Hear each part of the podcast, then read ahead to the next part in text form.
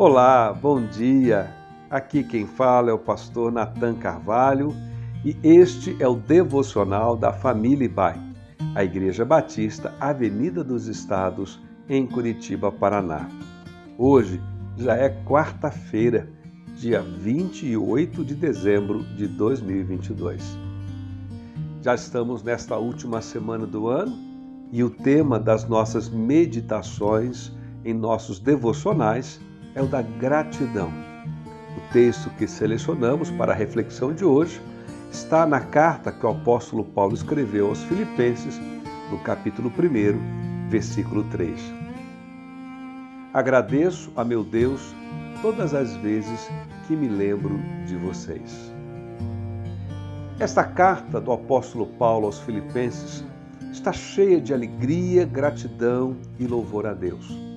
Aqueles irmãos da cidade de Filipos haviam enviado ajuda e doações, suprindo as necessidades do apóstolo Paulo em um tempo muito difícil. Ele escreve essa carta da prisão. No entanto, ele não escreve lamentando a sua sorte, porque a sua memória dos filipenses é uma memória alegre, grata e cheia de louvor a Deus.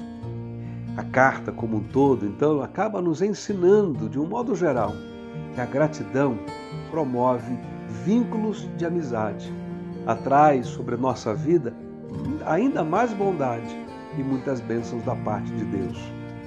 A gratidão é uma expressão de alegria pelo que recebemos, seja merecida ou não. A gratidão é um gesto de reconhecimento por aquilo que fizeram por nós é uma afirmação da bondade presente em quem nos doou e nos ofereceu algum tipo de assistência. É uma forma de honrar e valorizar as disposições dos outros, voluntária e generosa em nos abençoar e nos favorecer. É um jeito também de reconhecer com humildade que ninguém vive em completa autonomia e independência neste mundo, mas que antes, pelo contrário, sim, de fato, precisamos uns dos outros. A gratidão flui, portanto, de corações humildes. É um reconhecimento humilde de que alguém agiu em nosso favor com bondade, sem nenhuma obrigação.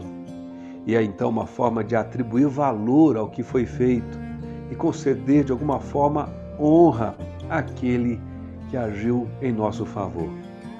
Que tal hoje, como o apóstolo Paulo fez escrevendo aos Filipenses, você também reservar um tempo para listar alguns nomes pelos quais também você possa louvar e agradecer a Deus pela vida dessas pessoas. Convido você a pensar e a agir nesse sentido.